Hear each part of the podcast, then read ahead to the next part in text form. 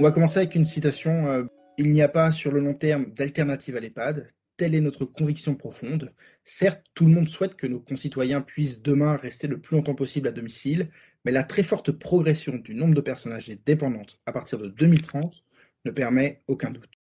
Les EHPAD continueront de constituer l'offre centrale de la prise en charge des personnes les plus touchées par la perte d'autonomie, notamment psychique. C'est une citation tirée du rapport euh, L'EHPAD du futur, rédigé par le think tank Matière Grise. Et si cette diatribe elle est, très éloquente, comme c'est dit dans le texte, ce n'est qu'une conviction. Et c'est bien les convictions, hein, ça permet de, de se mettre en mouvement, ça permet de passer à l'action, mais une conviction, ça reste une conviction. Alors quand dans la même situation, les auteurs utilisent euh, quelques lignes plus tard que les projections démographiques, je cite, ne permettent aucun doute, ben justement, on est en droit de douter de savoir si c'est une conviction ou si c'est une preuve. Et si c'est une conviction, comment peut-on réfléchir autrement Et clairement, posons-nous la question, est-ce qu'on peut nous demander si un monde sans dépendance est possible Voire mieux, comment pouvons-nous construire un monde sans dépendance Aujourd'hui, je suis avec toi, Benoît. Tu es enseignant en sciences médico-sociales et tu es auteur de plusieurs ouvrages sur le sujet. Je vais te laisser te, te représenter rapidement, mais euh, dans cet épisode, on va parler de pas mal de choses et on va essayer de voir comment on pourrait construire un monde sans dépendance. Euh, Bonjour, donc déjà merci beaucoup pour, euh, pour l'invitation. Donc euh, je suis Benoît Gaudiard, donc en effet je suis enseignant en sciences médico-sociales à l'université Savoie-Mont-Blanc. Je me suis progressivement spécialisé sur le secteur de la, gérontologie puis de la prise en charge donc un certain nombre de sujets par les politiques publiques sur des questions de santé, des questions médico-sociales. Alors c'est vrai que cette citation, moi elle m'avait un petit peu interloqué aussi parce que c'est vrai que je, c'est une conviction. Alors c'est sûr qu'il va y avoir euh, de plus en plus de personnes âgées en France. Ça, je pense qu'on peut, euh, on peut être d'accord sur euh, ce constat démographique. Par contre, là où je vais pas être d'accord, c'est que le constat démographique fait pas le constat de santé publique. C'est-à-dire que c'est pas parce qu'on va avoir un nombre de personnes âgées qui va augmenter en termes de vieillissement, et je trouve que c'est d'ailleurs plutôt une bonne nouvelle d'avoir un vieillissement dynamique dans un pays développé, qu'on va forcément avoir beaucoup de personnes considérées comme dépendantes et on va peut-être commencer par, là. Ça veut dire que la dépendance, c'est pas l'âge, c'est la maladie. Ce sont d'ailleurs au passage surtout toujours un petit peu les mêmes maladies qu'on considère comme les pathologies chroniques qui entraînent donc euh, une mortalité évitable qui est importante. Les chiffres, on va pas les regarder tous forcément dans le détail, mais on, on a un indicateur qu'on utilise euh, en Europe et dans les politiques de santé en général, qui est le VSI, l'espérance de vie sans incapacité, et en fait, euh, je pense qu'au cours de notre discussion, on va beaucoup en parler, puisque cette, espérance de vie sans incapacité, elle donne des perspectives sur cette question de la dépendance, et ce que c'est la dépendance. Donc, on sait aujourd'hui, enfin, en 2019, hein, les chiffres sont assez éloquents, que l'espérance de vie à 65 ans, elle est de 22, à peu près 22 années, et seulement la moitié se fera en bonne santé en France. C'est-à-dire que sur ces 22 années qui restent à vivre à 65 ans, on a en effet la moitié de ces années qui euh, vont être en bonne santé, les autres vont être marquées par des pathologies qui vont rendre en effet dépendant euh, vis-à-vis de son environnement, vis-à-vis de ses proches, vis-à-vis des structures euh, de prise en charge, etc. Donc déjà, ce qu'on peut dire, c'est que c'est pas pareil partout. Prends l'exemple de, la Suède, euh, qui a une espérance de vie à 65 ans qui est un peu plus basse, on est à 20 ans, euh, mais où euh, 78% de ces années se feront en bonne santé. Donc on voit bien qu'en fonction des systèmes de santé, qu'en fonction des stratégies de santé publique, en fonction des comportements de santé aussi des populations, on n'a pas du tout la même euh, propension à s'inquiéter de la dépendance des gens qui vont avancer euh, en âge déjà un point hyper important parce que ça veut dire ce qu'on nous présente depuis toujours comme euh, bah, une fatalité. Il y a d'autres systèmes ou d'autres cultures. Enfin, on va venir voir sur les facteurs qui sont plutôt individuels, plutôt en matière de santé publique, etc. Mais c'est quand même possible de sortir de ce schéma-là. Alors en effet, c'est possible. Et puis en plus, au-delà de considérer que c'est positif pour un pays développé au niveau sociologique, au niveau social, au niveau politique, d'estimer que l'espérance de vie s'améliore et que les gens sont moins malades, c'est aussi un enjeu économique. Bon, il y a eu plusieurs rapports de la Cour des comptes qui sont euh, sortis récemment et on sait en fait que une année d'espérance de vie sans incapacité, c'est une économie de 1,5 milliard d'euros pour l'assurance maladie. Et ça, c'est sans compter euh, l'allocation personnalisée d'autonomie, etc., etc. Donc, non seulement c'est un enjeu en effet de santé publique, mais c'est aussi un enjeu économique pour notre système de protection sociale à l'aune du moment où on a décrété qu'il y avait un cinquième risque et que potentiellement il fallait développer des systèmes pour prémunir les gens contre ce risque. Parce que l'objectif quand même d'un cinquième risque, c'est de se dire comment on fait pour l'éviter euh, et le prendre en charge. Mais avant de le prendre en charge, voir comment on peut euh, mettre des moyens nécessaires pour en atténuer les conséquences. Ça, si on est un peu sur la logique de la création de la protection sociale. Juste pour expliquer, le cinquième risque Branche perte d'autonomie, euh, qui, intègre donc euh, le fonctionnement actuel de la CNSA avec euh, cette caisse donc qui existait déjà hein, depuis les lois de, de 2003 et qui aujourd'hui donc est intégrée vraiment depuis euh, une loi organique sur le fonctionnement de la sécurité sociale. C'est vrai que l'intégration du cinquième risque par la CNSA est intéressant. Le seul problème, c'est qu'on ne le finance pas et que actuellement on a des projections qui sont alarmistes sur les dépenses que ça va nécessiter et sur les recettes aussi qu'il va falloir trouver mais on n'a pas de système de financement périn. Et, moi, quand j'entends en effet des personnes me dire que on, va avoir un nombre incalculable de personnes en EHPAD, il faut savoir qu'on en a actuellement 600 000. On en a déjà certaines qui pourraient être prises en charge à domicile. Je me vois mal comment on peut garantir un financement de 1 million pourquoi pas le double, hein, de places d'EHPAD euh, sur les 30 prochaines années. Moi, ça me paraît inconcevable. Au niveau économique aussi. Sur ces trois pathologies, je me permets de revenir sur ça. la dépendance, qu'est-ce que c'est finalement? Donc une personne est dépendante, très souvent, elle l'est parce qu'elle va développer en fait plusieurs pathologies. Alors, c'est qu'on a aujourd'hui des personnes âgées qui cumulent dans les EHPAD ou dans des structures qui prennent en charge des personnes en perte d'autonomie plusieurs de ces pathologies. Alors, on va en donner quelques chiffres. Maladies euh, neurocardiovasculaires, diabète et cancer, c'est 10 millions de personnes en France. En plus, c'est euh, souvent des pathologies qui déclarent à des âges autour de 65-70. C'est des maladies qui ont des impacts familiaux, sociaux, économiques très importants. La majorité d'entre elles sont évitables et c'est ça qui d'ailleurs est, est, davantage problématique. Et moi, je voulais juste qu'on s'arrête sur euh, euh, quelque chose qui est assez évocateur. Les dépenses de prévention actuellement sur ces trois pathologies donc qui sont évitables, hein, ça on en reparlera, c'est à peu près 15 milliards d'euros, qui est finalement assez peu au niveau des dépenses totales de santé. En fait, si on le, résume par un ratio euh, par habitant, c'est 222 euros annuels par habitant. Les dispositifs de prévention, c'est 0,63% du PIB quand les dépenses de santé, elles avoisinent à peu près 13% du PIB. Ça veut dire que sur cette prévention de ces maladies, sur la promotion de santé et la prévention de ces maladies, on fait pas grand chose. Et c'est vrai que ceux qui voient arriver une sorte de tsunami de personnes âgées, en fait, ils regardent pas la bonne chose. Ils regardent un tsunami de personnes, alors qu'en fait, c'est pas les personnes qui posent problème, c'est potentiellement les maladies qu'elles vont développer. Et c'est donc non pas un tsunami euh, de personnes âgées, ce que moi j'ai beaucoup de mal à entendre, depuis d'ailleurs un peu Alfred Sauvy. C'est vrai que ce, ce, truc de considérer que des personnes sont des problèmes, moi, m'a toujours gêné. Mais c'est davantage finalement le tsunami de pathologie chronique évitable, qui va entraîner euh, des surcoûts extrêmement importants pour l'assurance maladie et aussi qui va questionner les modalités de prise en charge de ces personnes dans les structures médico-sociales. C'est sûr que si on, on, parle que de la maladie d'Alzheimer ou des maladies neurodégénératives, je suis d'accord, il faut bien sûr garantir des systèmes de prise en charge médico-sociaux euh, très efficaces et très très bien équipés pour prendre en charge ces personnes. Euh, maladie d'Alzheimer, euh, on considère pas forcément que c'est une pathologie évitable, hein, c'est multifactoriel et, et, complexe, mais si on prend les trois groupes de pathologies que j'ai dit avant, c'est beaucoup de personnes. Et donc c'est quand même potentiellement aussi euh, beaucoup de situations de dépendance qu'on pourrait éviter. Est-ce qu'on peut revenir rapidement sur chacune de ces trois pathologies, les préciser un petit peu et commencer à donner quelques parcours un peu de patients? Je trouve que c'est assez intéressant de voir voilà, à quel moment euh, ça se déclare, comment ça évolue, euh, le basculement euh, sur, le stade, sur le stade dépendant, quand est-ce qu'il arrive? Alors sur les, chiffres, là aussi, hein, il y a un rapport très évocateur de la Cour des comptes qui, qui précise. Le, les chiffres du diabète en France, donc euh, le diabète, c'est environ 5,9% de, de, de, la population française est touchée par cette pathologie, donc ça fait à peu près 4 millions de personnes en 2019. C'est des pathologies qui sont majoritairement liées aux conditions de vie, aux conditions euh, sociales, aux conditions d'alimentation. Donc euh, il y a de très nombreux déterminants en fait qui sont impliqués dans le développement de ces pathologies.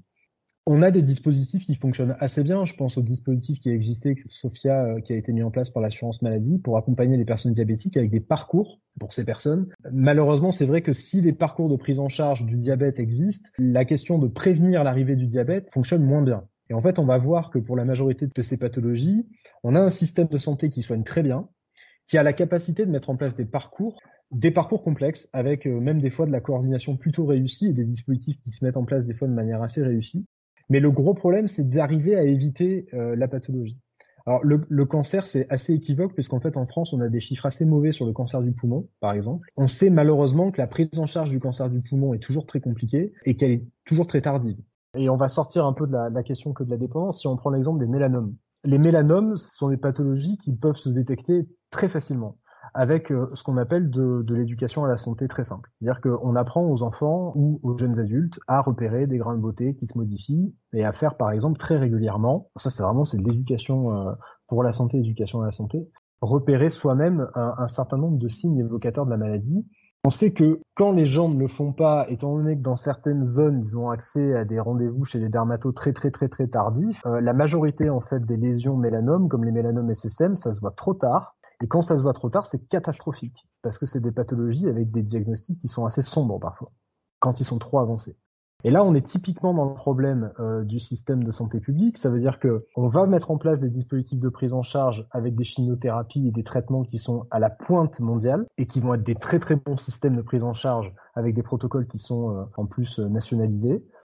Mais on a de très grosses difficultés à éviter ces pathologies faut quand même après le dire, c'est que derrière vous avez des situations de dépendance parce que après un traitement, une chimiothérapie lourde, quand on a 65 ans, on sait très bien euh, le reste d'année à vivre va être marqué par des situations de perte d'autonomie. Ça va s'accélérer. C'est-à-dire que tu soignes, mais la personne elle est quand même dans un état de fragilité avancé et euh, son espérance de vie, que ce soit son incapacité ou espérance de vie tout court, elle est quand même sacrément réduite. Elle est, elle est réduite et en tout cas c'est une perte de chance. C'est-à-dire que euh, la survenue d'une pathologie évitable euh, par rapport à une situation de perte d'autonomie, par rapport aussi à une situation sociale, ce que ça peut entraîner en termes de retentissement sur la vie familiale, sur la vie professionnelle, etc. Tout ça, en effet, c'est perdu. Et c'est très compliqué euh, de, de, revenir en arrière et de trouver des dispositifs qui permettent de compléter ces éléments. Donc, en effet, je pense que le fait de pouvoir agir très précocement sur un certain nombre de facteurs de risque, voire même à la limite d'agir sur des déterminants de santé, par des systèmes de promotion de santé, c'est une solution qui permettrait, à mon avis, d'éviter de très très gros problèmes. Alors, si on revient et qu'on sort un peu du, système de santé publique et qu'on va s'intéresser précisément à un petit peu plus notre secteur médico-social et la question du vieillissement, on va prendre euh, quelque chose qui a été fait par le, des chiffres qui sortent donc euh, de l'étude de la Cour des comptes et qui illustrent des prises en charge au CHU de Toulouse entre 2015 et 2018 sur les chutes. Alors les chutes en 2016, c'est 10 000 décès de personnes de plus de 65 ans. J'aime pas trop les comparaisons, mais je pense que c'est important qu'on en fasse. Les accidents de la route, c'est 3 477 décès sur la même période. Donc, on est bien sur de la mortalité évitable quand on parle de chute. De la même manière que quand on parle de décès routiers, on est également sur de la, de la mortalité considérée comme évitable. Il faut quand même savoir que les gens qui chutent dans certaines études qui sont faites dans les CHU, c'est jusqu'à 23% de décès au bout d'un an. Là, on, est sur quelque chose de précis où on se rend compte que euh, une personne qui chute finalement, parce qu'il va y avoir un aller-retour avec l'hôpital, parce qu'il va y avoir potentiellement un arrêt de la mobilité, parce qu'il va y avoir un arrêt euh, de la prise en charge classique ou un départ résidentiel, elle va se retrouver dans une situation de perte d'autonomie accélérée. Donc, comment éviter la chute? Donc, euh, considérer qu'on va prendre en charge les chuteurs, pourquoi pas, hein, mais une fois qu'ils sont tombés, c'est trop tard. Donc, comment on est capable de repérer ce qu'on appelle un petit peu aujourd'hui les signaux faibles de la fragilité ou de la dépendance pour éviter qu'il y ait des situations qui s'aggravent et que les personnes en situation de perte d'autonomie se retrouvent euh, après face à un non-choix. Moi, je dénonce, qui est vous êtes trop dépendant, vous ne pouvez plus rester chez vous, vous devez donc aller en EHPAD. Ne pas responsabiliser les personnes, d'une certaine manière, en tout cas les rendre responsables de leur état, mais davantage agir sur ce qui fait qu'ils vont se retrouver dans des situations et dans des états de santé délétères qui vont amener des situations de perte d'autonomie. Par rapport à ça, il y a un terme que moi j'aime beaucoup, c'est la, perte d'indépendance fonctionnelle. C'est-à-dire que on considère en fait, parce que perte d'autonomie, ça veut dire que les gens sont plus capables de décider. On sait que c'est faux. C'est-à-dire que la pathologie chronique, elle va entraîner en fait une perte d'indépendance fonctionnelle. On va perdre de la fonction. On va perdre donc des capacités fonctionnelles, mais on ne perd pas forcément son jugement. Le fait de considérer que finalement il n'y a pas de dépendance, mais il y a de la perte d'indépendance fonctionnelle. Ça veut dire que les gens, oui, ils perdent du fonctionnel, mais ils gardent quand même leur discernement et leur capacité de gouverner leur vie. Je pense que c'est important. Et tous les dispositifs qui permettront de, limiter cette perte d'indépendance fonctionnelle, à mon avis, permettront de, limiter les conséquences euh, de la perte d'autonomie et puis plus largement de, ce qui a été dit dans la citation que tu as évoquée. On n'a pas précisé, hein, mais on parle de perte d'autonomie, qui est un mot utilisé dans le sens commun pour dire perte d'indépendance fonctionnelle. Alors que je passe mon temps à répéter que l'autonomie, c'est la maîtrise sur sa vie. c'est oui, tout à fait. De ses choix. Ça n'a rien à voir avec la question de la dépendance où on a besoin d'aide dans les actes de la vie quotidienne. Tu dis agir sur les déterminants de santé par la promotion de la santé. Tu inclus la notion de déterminant de santé. Euh, jusqu'à maintenant, on était sur une logique très, euh, très santé publique, organisationnelle. Tu passes au niveau, euh, au niveau individuel.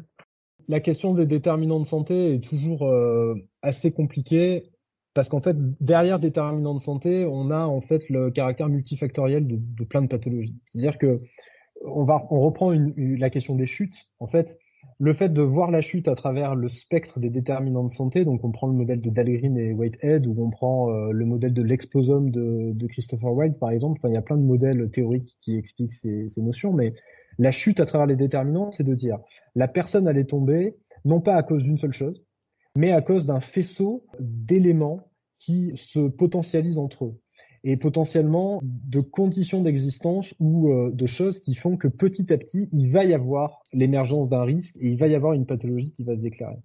Donc, sur la chute, par exemple, euh, il n'y a pas que la question de l'activité physique, il y a la question de la nutrition, il y a la question de l'isolement social, il y a la question de l'environnement social, etc.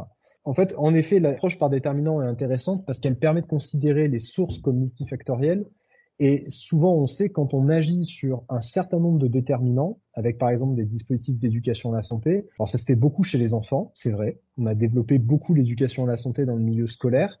Je parle pas spécifiquement en France, mais dans le monde, on est beaucoup sur une approche en fait de la promotion de santé par les enfants.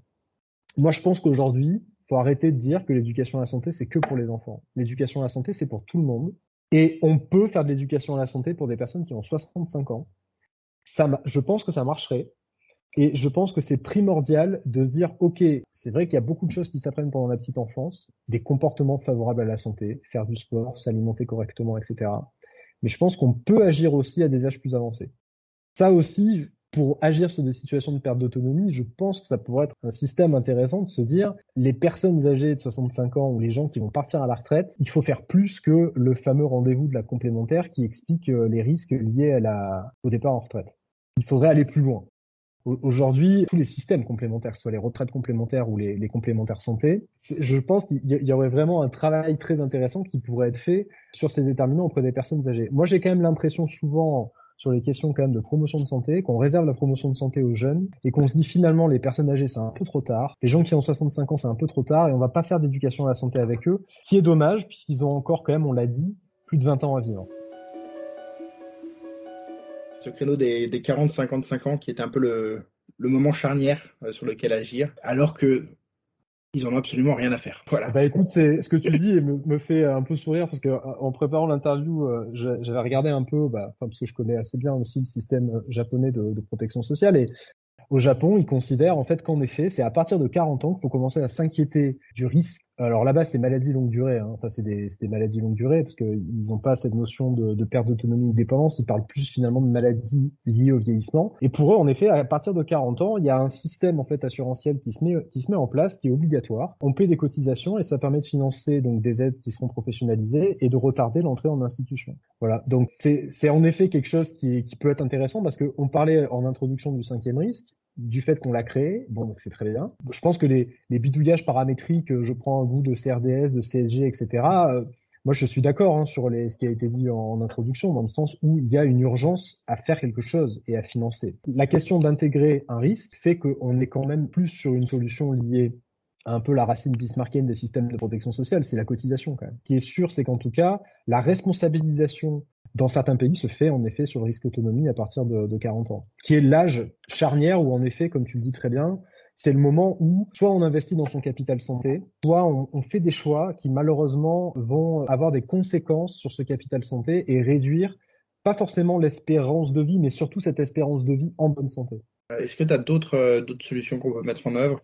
Euh, La dépendance est principalement liée à quelques grandes pathologies. Bon, il y a les pathologies neurocognitives qui, pour l'instant, sont très difficilement de prévention. Pas grand-chose encore à mettre pour contrecarrer ça, mais en revanche, il y a quand même pas mal de choses sur lesquelles on est bien avancé dans nos systèmes de, de santé. On les prend plutôt bien en charge. Maladies cardiovasculaires, cancer, diabète. Malgré ça, la prise en charge ne suffit pas à éviter la dépendance. Et c'est pour ça que chez nous, on a une si grande différence entre l'espérance de vie et l'espérance de vie sans incapacité. Tout le propos est donc d'éviter que ces maladies adviennent pour éviter la dépendance. On a regardé sur la prévention euh, santé. Est-ce qu'il y a d'autres choses que toi tu identifies qu'on pourrait davantage développer? Sur les efforts que le, système de santé un peu a mis en place, c'est-à-dire qu'il y a par exemple la, la prescription de l'activité physique par les médecins généralistes. C'était intéressant.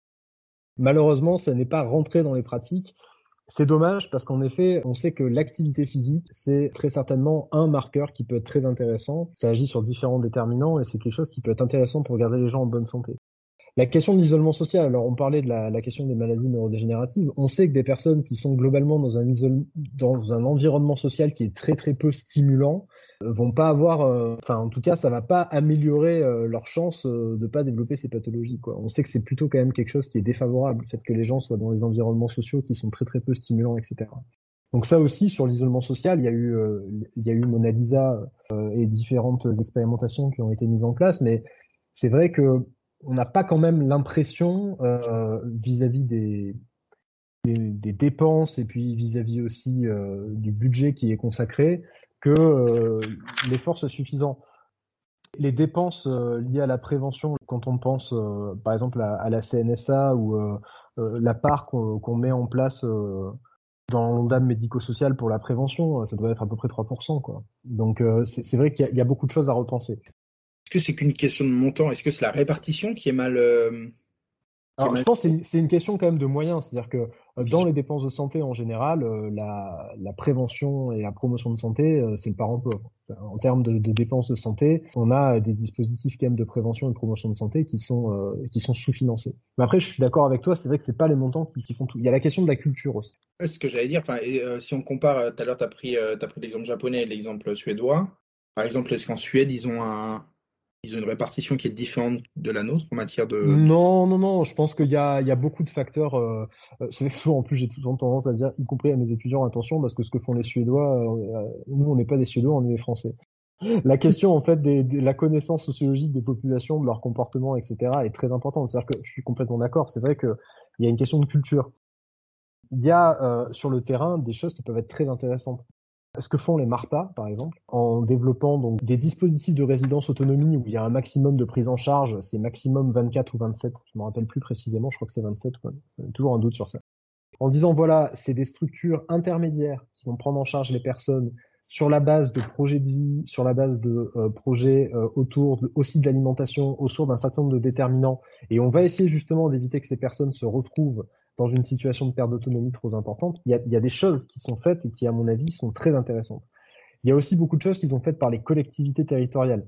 Le problème aujourd'hui aussi du système de santé français, c'est qu'en fait, il est étatisé. La plupart des dispositifs sont centralisés, dépendent d'agences de santé publique qui sont euh, peu ou prou pilotées par euh, l'échelon central. Les collectivités territoriales font des choses, que ce soit les départements, les municipalités, sur les questions de prévention. Encore faut-il leur donner de l'air, c'est-à-dire être capable de dire la santé communautaire, ça peut pas être décidé à Paris pour euh, une ville euh, comme Annecy, par exemple, dans laquelle je me trouve. C'est davantage les habitants et davantage les responsables politiques locaux ou davantage les professionnels de santé en local qui peuvent agir sur ces, sur ces questions de santé. Là-dessus, il y a des choses intéressantes, la mise en place des communautés professionnelles territoriales de santé, les CPTS, où il y a des choses qui se passent sur certains territoires qui sont vraiment très bien par rapport à ces trois pathologies qu'on a listées. Mais c'est vraiment cette culture de la prévention promotion de santé qu'il faut arriver à faire rentrer dans euh, les métiers de la santé, que ce soit les métiers de la gestion, des gens qui vont gérer les structures médico-sociales, etc., les, métiers de la santé. Moi, je suis toujours interloqué sur la place de la promotion prévention de santé dans les études médicales dans le pays. Quoi. Alors, euh, il paraît-il que c'est en train de changer, donc tant mieux.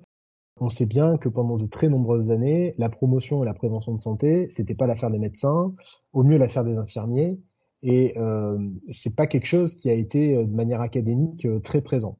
Dernier point, et puis comme ça, je, je terminerai si tu veux sur euh, potentiellement les pistes d'amélioration, la santé scolaire et la santé au travail. Dire le, le, il y a eu plusieurs rapports de, de l'Académie de médecine qui pointent les chiffres mais lacunaires de dotation en médecine scolaire. Et, je pense aussi que la médecine du travail est, est assez euh, désertée, ce qui est vraiment dommage parce que, comme tu le disais, c'est à cette charnière 40-50 que potentiellement euh, la médecine du travail pourra apporter des choses extrêmement positives pour éviter le développement de ces pathologies et agir sur différents déterminants, voire relancer les personnes dans euh, des dynamiques de promotion de santé et euh, pour arriver un petit peu à développer des comportements un peu plus favorables à la santé. Vu qu'on est dans le contexte de la crise sanitaire et que l'objectif, bien sûr, c'est pas d'emmerder les gens, hein, je précise bien, quand on dit qu'on veut développer des systèmes de promotion de santé, changer les comportements des gens, c'est pas le faire sous la contrainte. C'est-à-dire qu'il faut aussi arriver à développer des systèmes de santé publique qui soient pour les gens attractifs, intéressants, que les personnes aient l'impression qu'elles capitalisent leur capital santé. Capitaliser leur capital santé, c'est un petit, ça fait un peu euh, beaucoup de, données, enfin ça fait un vocabulaire un peu trop économique, mais d'avoir que les gens aient quand même l'impression de s'investir dans leur propre santé et qu'ils soient moteurs pour ça. C'est ça que je pense que les modèles de santé communautaire sont vraiment très intéressants.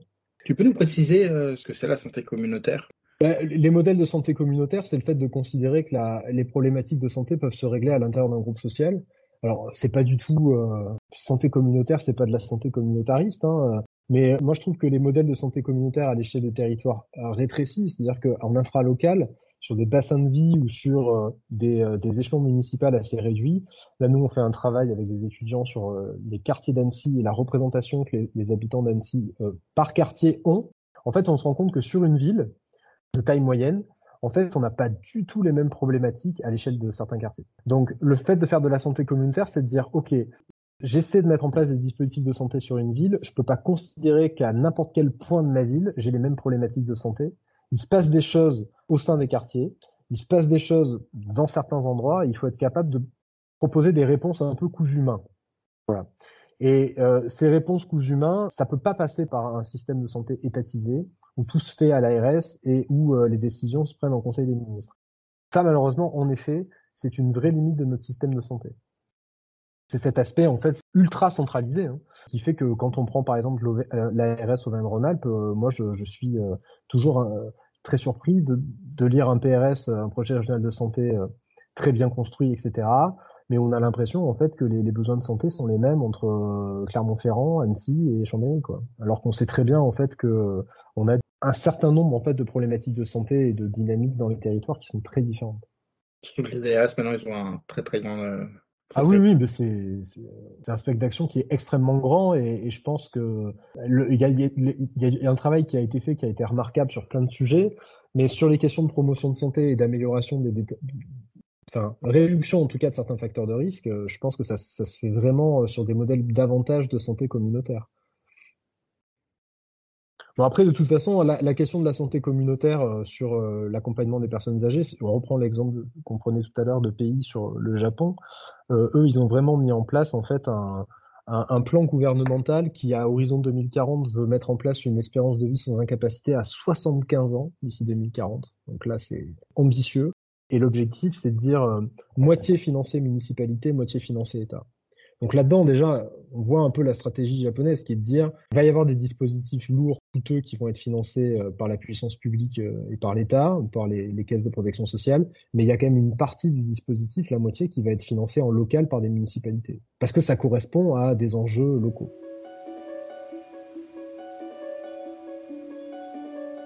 Conclure et reboucler la boucle euh, Évidemment qu'il y aura encore de la dépendance euh, en 2030 et qu'on euh, aura encore besoin des EHPAD en 2030 et évidemment qu'il faudra les faire évoluer. Euh, néanmoins, ça reste intéressant de se poser la question de est-ce que c'est possible de l'éviter? Oui, au moins en partie. Et comment faire? Bah, Il y a déjà pas mal de pistes qui existent, des pistes qui sont connues, hein, passent par des choses qu'on n'a toujours pas réussi à faire, qui sont la prévention et la promotion de santé. Moi, je retiens pas mal de pistes que j'avais pas forcément autant identifier, bien évidemment, euh, tout ce qui est santé communautaire. C'est une approche euh, que je trouve très, très pertinente. Il y a le côté aussi que je retiens, que je trouve assez intéressant, qui est en fait, euh, tout bêtement, hein, mais dans les études de médecine, bah, il y a beaucoup de choses sur, sur le soin en tant, que, en tant que tel et pas grand-chose sur la prévention. Ça commence peut-être déjà par là. Un acteur qu'on oublie souvent en géontologie, mais qui est, pour, qui est pourtant central, c'est l'acteur un peu gestionnaire, qui lui aussi doit être formé à cette dimension. Donc tout ça, c'est des choses que je retiens, que je trouve, que je trouve très intéressant. Merci beaucoup pour, euh, pour cet échange. Tu veux rajouter quelque chose avant qu'on conclue là? Eh ben, merci beaucoup pour euh, cette expérience de podcast, pour les échanges aussi super intéressants. Et puis, je pense qu'en effet, il faut absolument, euh, vis-à-vis aussi des étudiants, enfin moi que je forme et puis qu'on accompagne tous, rester très optimiste sur cette question du vieillissement en disant qu'il y a énormément de choses à faire et que donc il y a potentiellement énormément de travail dans ce secteur, que le travail dans le secteur médico-social, c'est pas que le travail en EHPAD, c'est important aussi, je pense, pour l'attractivité de nos métiers. Parce qu'aujourd'hui, euh, dire euh, à une cohorte d'étudiants, vous allez tous bosser en EHPAD, peut vous garantir que c'est pas forcément quelque chose aujourd'hui qui les motive énormément.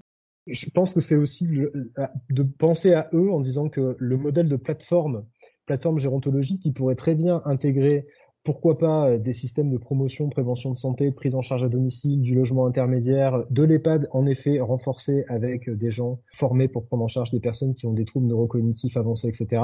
Ces modèles de plateforme et ces modèles un petit peu euh, nouveaux c'est des choses qui sont beaucoup plus, je pense, motivants, porteurs et, qui en plus, à mon avis, permettront euh, vraiment d'améliorer la, qualité de vie euh, des personnes dont on parle très souvent et, qui des fois nous effraient un petit peu ces fameux.